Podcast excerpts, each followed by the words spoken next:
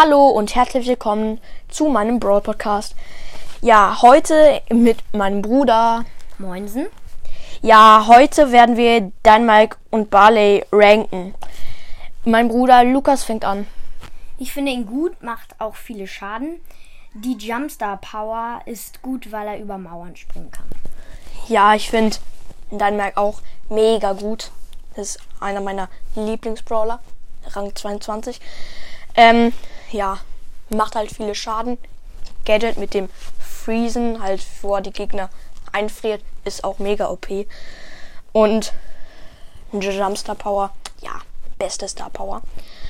Und jetzt kommen wir auch schon zu Barley.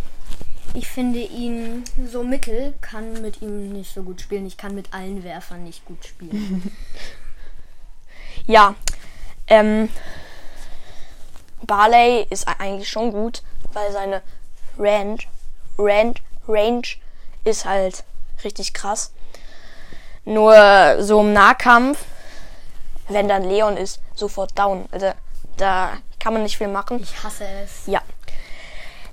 Das war's auch schon mit der Folge und ciao, Tschüss. ciao.